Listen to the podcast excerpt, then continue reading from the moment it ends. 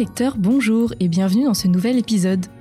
Ici Pauline Filippelli et vous écoutez Le Banquet. Le Banquet, c'est le podcast pour les passionnés de livres sous toutes ses formes, que ce soit la littérature classique, de développement personnel, les magazines, tout y passe. Je poste un épisode toutes les semaines et une fois par mois, dans la rubrique intitulée Livrez-vous, je me fais un petit gueuleton littéraire avec un auditeur pour qu'il nous partage son livre coup de cœur. Cette semaine, je reçois Charlotte pour nous parler d'un livre qu'elle a beaucoup aimé, Martin Eden de Jack London. Charlotte a fait une licence de LLCE, langue, littérature et civilisation étrangère, donc elle a étudié l'histoire, la littérature et le russe. Charlotte lit donc beaucoup et de tout. Et je suis particulièrement heureuse qu'elle nous parle d'un livre de Jack London, car c'est un auteur que, comme beaucoup, je connais de nom, mais que je n'ai encore jamais pris le temps de lire. Charlotte m'a confié avoir préféré Martin Eden à L'appel de la forêt, qui est pourtant bien plus connu, donc j'ai trouvé très intéressant qu'elle nous explique pourquoi et ce qu'elle a aimé dans Martin Eden qui lui a beaucoup plus parlé. J'avais lu en préparant cet épisode que Jack London s'était inspiré de sa propre vie pour écrire Martin Eden, mais vous allez voir que ce n'est pas si évident que ça. Voici donc ma conversation avec Charlotte sur Martin Eden de Jack London. Bonjour Charlotte, bienvenue sur le banquet. Bonjour, bah merci beaucoup de m'avoir invité, ça me fait super plaisir. Bah merci beaucoup d'avoir accepté mon invitation et de venir nous parler d'un de tes livres coup de cœur. D'ailleurs, je suis très contente que tu nous parles de Martin Eden parce que figure-toi que je n'avais encore jamais lu Jack London. Euh, mais avant de rentrer dans le vif du sujet et de parler du livre, est-ce que tu pourrais nous raconter d'abord peut-être ton rapport au livre, depuis quand tu lis, tes premières lectures? Ouais, alors euh, moi j'ai pas d'histoire euh, très romantique sur la lecture où je peux dire tiens j'ai eu ce livre là qui m'a fait un déclic pas possible et tout parce que j'ai l'impression d'avoir toujours lu en fait. C'est j'ai pas de souvenir de mes premières lectures mais je sais que déjà euh, je sais pas si tu connais les Youpi c'est un magazine pour les 5 ah 8 ans. Oui, oui. Je me vois encore euh, le soir dans mon lit en train de lire ma pile de Youpi, un peu en cachette parce que j'étais censée dormir. Mais voilà, j'ai toujours aimé lire et... Oui, c'est quelque chose depuis jeune, quoi. C'est ça, oui. Après, bon, dans mes lectures marquantes, il y a eu quoi? Il y a eu, évidemment, je suis de la génération Harry Potter. ouais. j'ai fait une, une, petite sortie, euh, les sorties à minuit, les choses comme ça, je les réservais à l'avance, euh, tout ça.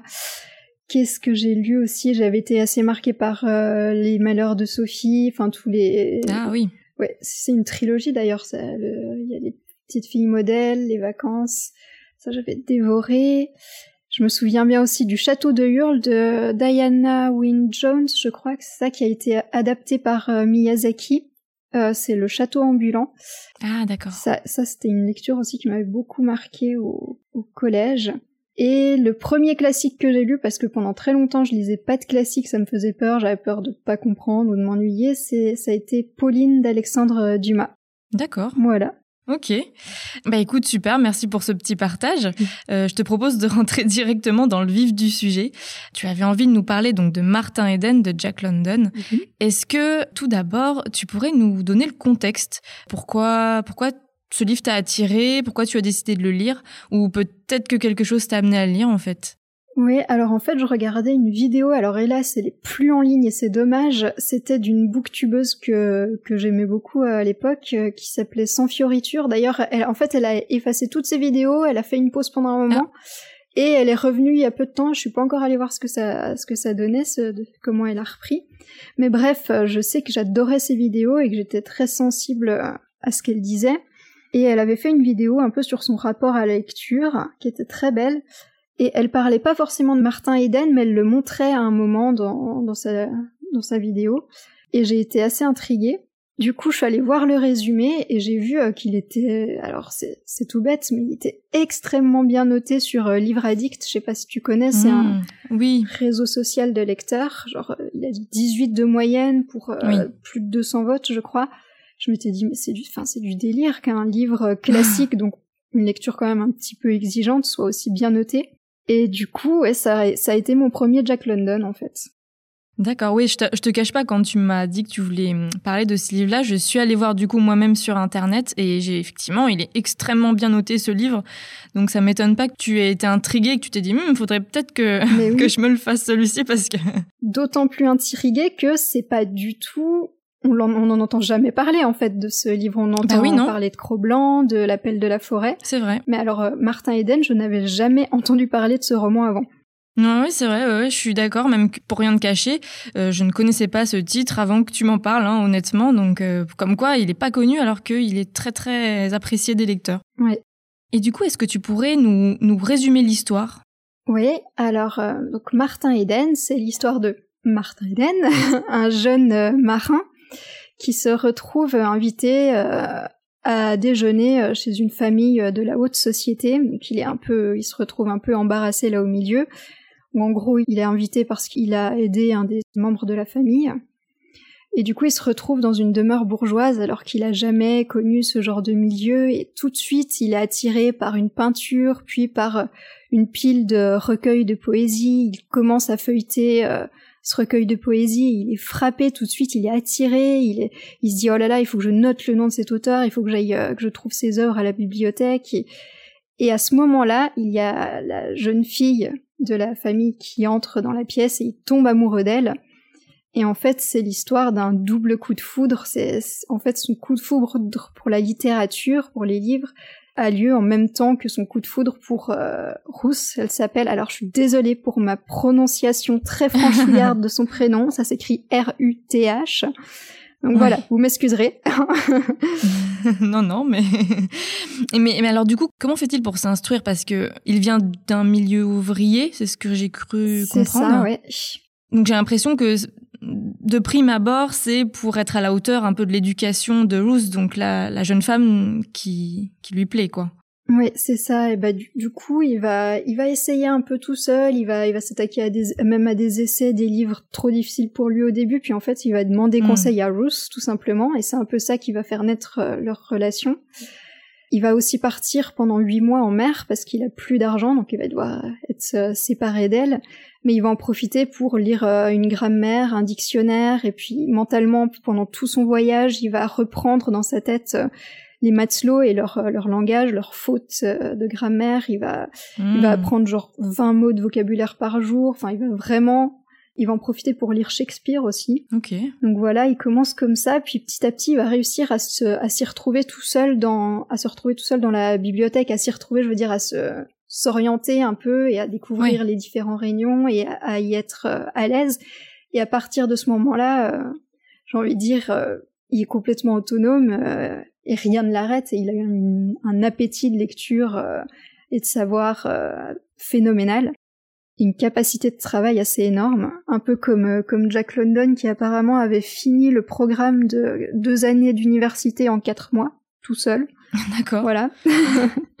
ouais, et, bah, en fait j'ai l'impression que il finit par y prendre goût. En fait, c'est un peu ça l'histoire. C'est qu'au au départ, il fait pas ça pour lui, il fait ça pour euh, la séduire. Et puis finalement, bah, il se découvre cette passion non, à force de, de, lire, de lire, de lire. Non, non, même pas. C'est vraiment simultané. Puis on apprend un peu après que il a eu l'occasion de lire des livres, mais qui étaient peut-être pas. Enfin, dans le milieu où il évoluait, il tombait pas forcément sur des choses très marquantes, très intéressantes.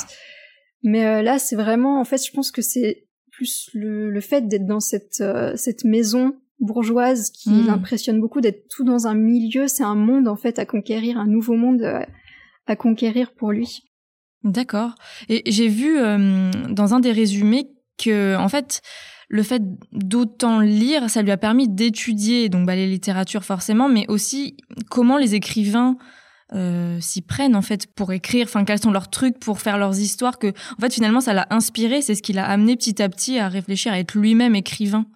Alors en fait, dès le début, dès le, le, déjeuner euh, dans la famille de Ruth, on voit qu'il a un don pour raconter. Alors la famille est un peu choquée par sa façon de le dire parce que bah, son vocabulaire est ce qu'il est et en plus il raconte des choses euh, pas forcément euh, voilà qui qui auront tendance à les choquer, on peut le comprendre.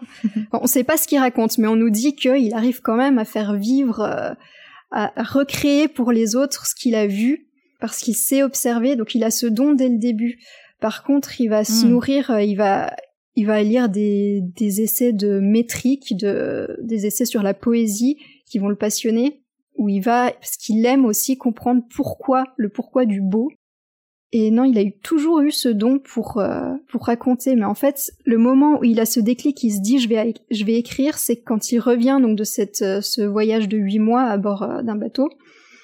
Et il se dit je, il faut que je raconte ça à Ruth, il faut que je le, faut que oui, il faut absolument que je lui raconte. Et tout à coup, il a le déclic. Et si je racontais ça à un public plus large. Ah, et c'est là qu'il a l'idée d'écrire et il se dit, et en plus, ça me permettra de conquérir ma belle en devenant un écrivain hmm. célèbre parce qu'il ne doute pas une seconde qu'il est capable de devenir euh, un grand écrivain célèbre. Hmm, d'accord. Ok.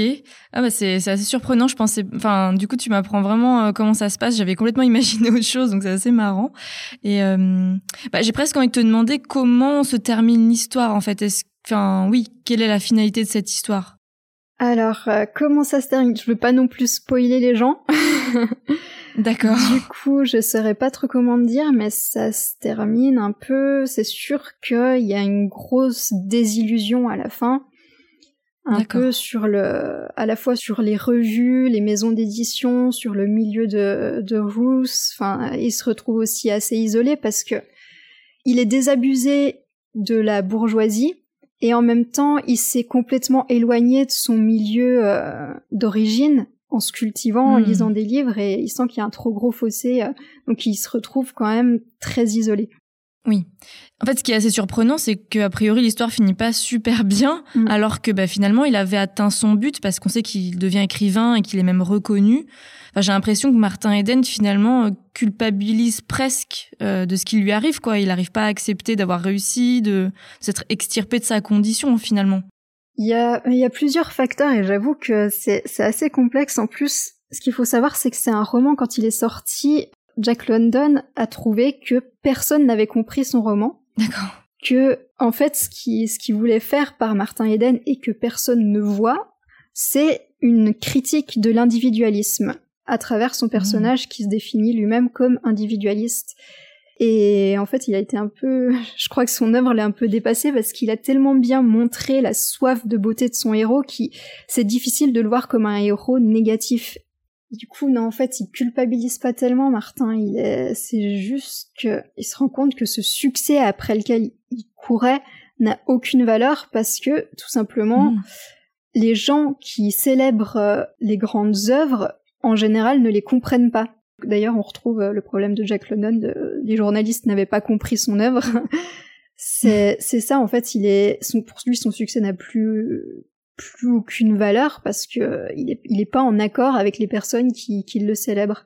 Et il y a aussi d'autres facteurs qui le font un peu décrocher. Euh, je vais pas tout raconter non plus, mais c'est pas tellement de la culpabilité, non. D'accord. Il est vraiment, c'est un plus un personnage qui trouve tout le long un peu en inadéquation avec euh, tout, tout le monde. Euh. il essaye de s'intégrer, mais en essayant de s'intégrer, il s'isole en fait. Ok. Et, et j'avais lu que c'était un récit très personnel à Jack London. En fait, je sais pas si tu peux nous en dire plus là-dessus. Alors, on sait que Jack London a eu une relation avec euh, une jeune femme de la haute société aussi qui, comme l'héroïne de Martin Eden, euh, l'enjoignait à trouver un vrai travail, hein, parce que écrivain, ce n'est pas un vrai travail. Donc on sait qu'il y a eu cette relation-là. Après, elle n'a pas eu l'importance qu'elle a pour Martin Eden, parce que on sait que London a commencé à écrire avant, mais clairement, il a dû s'en inspirer. Et puis là où il a dû, il avait matière à écrire, c'est sur toutes les galères euh, d'un écrivain euh, en devenir. Et hmm. par exemple, dans Martin Eden, il engage même ses vêtements, son vélo pour pouvoir payer les frais d'envoi euh, aux éditeurs. Et ben Jack London a fait la même chose, mais voilà, il a. Hmm. Après, c'est vrai que faut pas oublier que à la base, Jack London voulait en faire un héros, enfin oui, un héros négatif. Parce que la grande différence entre Martin Eden et Jack London, finalement, c'est l'engagement politique. Jack London était socialiste et euh, Martin Eden le dit clairement et il se défend tout le long d'être euh, socialiste. Il n'est pas socialiste, il est individualiste et c'est voilà, c'est la grosse différence qui fait qu'on peut pas vraiment complètement assimiler le héros euh, à l'écrivain, d'autant plus quand on se rappelle qu'il voulait en faire un plutôt un modèle plutôt négatif. Hmm. Oui, c'est une idée qu'on se fait, mais finalement c'est pas si vrai que ça. C'est pas c'est pas il a pas retranscrit un personnage qui lui est complètement euh, parce que j'avais lu que Jack London s'était servi de Martin Eden pour un peu raconter son histoire. Finalement, c'est pas si vrai que ça. En fait, il a peut-être utilisé deux, trois éléments, mais finalement. Ouais, c'est plus complexe que ça. Mais en fait, ouais, c'est peut-être pour ça que finalement, il... ce personnage négatif est devenu un personnage positif parce qu'il est peut-être peut-être trop proche de son de son auteur. Je sais pas. C'est vrai que c'est assez intéressant parce que c'est drôle de vouloir faire un personnage négatif et qui va être un peu l'antithèse de tout ce qu'il pense et d'en faire quelqu'un qui a vécu exactement presque ce qu'il a vécu, c'est assez drôle en fait. Ouais, ouais, ouais c'est vrai. C'est peut-être pour ça qu'il s'est perdu, je sais pas, je sais pas, c'est assez drôle.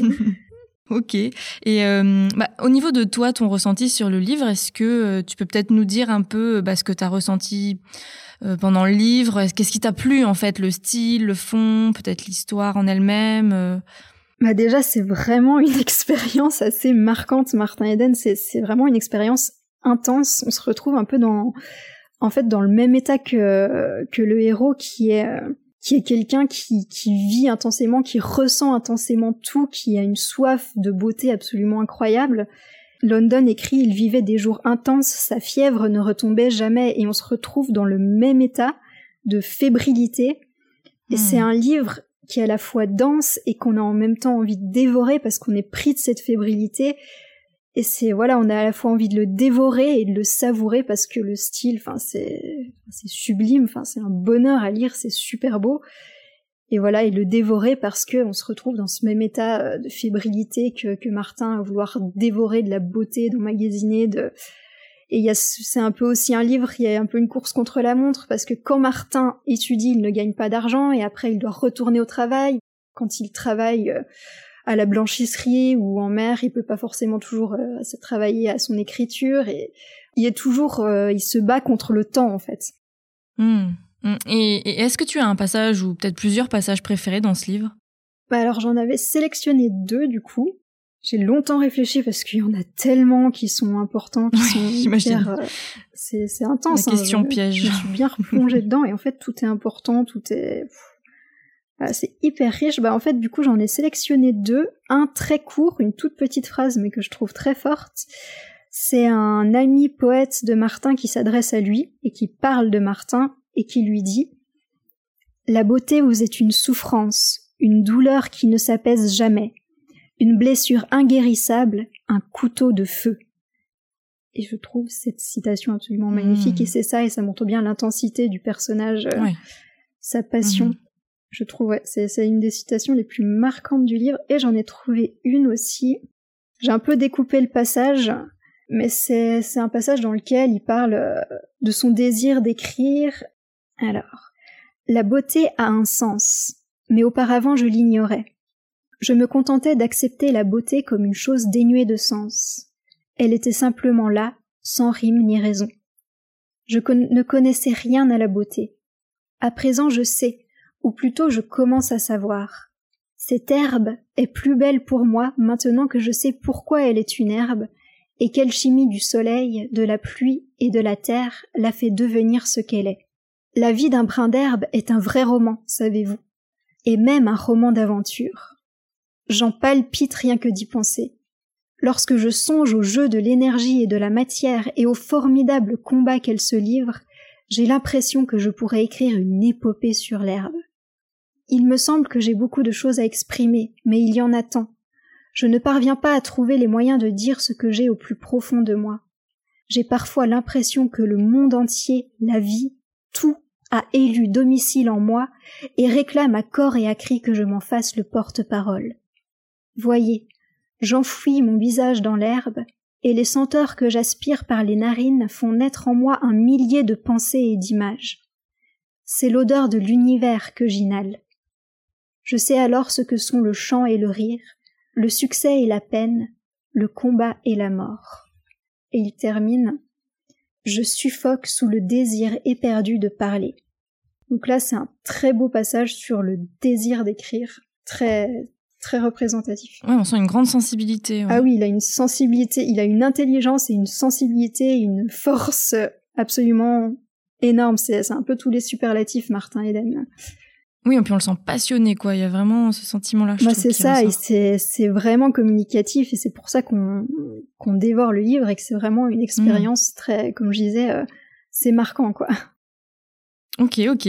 Bah écoute, euh, ouais, merci pour ces deux passages. C'est vrai qu'on se rend mieux compte, euh, notamment avec le dernier, vu qu'il est un peu plus long, de, de la passion qu'il met et de ouais, la grande sensibilité qu'il a. Et oui, j'avais envie de te demander, est-ce que Martin Eden, c'est le premier livre que tu as lu de Jack London ou bien est-ce que tu en avais lu peut-être d'autres avant? Bah non, du coup, c'était mon, mon premier Jack London. C'est vrai que Jack London, ça m'attirait pas plus jusque-là, et puis Martin Eden, je me suis dit, allez, j'en ai lu d'autres après, ceci dit, mais euh, clairement, on n'est pas arrivé. Euh, ils m'ont pas fait l'impression que m'a fait Martin Eden. Ouais, t'as lu, lu lesquels du coup? Du coup, j'ai lu euh, L'appel de la forêt et un autre pas très connu qui s'appelle Les mutinés de l'Elseneur. Du coup, ils t'ont pas. Enfin, c'est vraiment Martin Eden qui t'a marqué profondément, mais un peu moins. Bah, j'ai préféré. Bizarrement, l'appel de la forêt. Ouais, si je devais classer, je mettrais bien sûr Martin Eden tout en haut. ensuite, je mettrais Les mutinés de l'Elseneur et ensuite, je mettrais l'appel de la forêt pour lequel, enfin vraiment, j'ai été assez déçue. Ouais, c'était. Ok.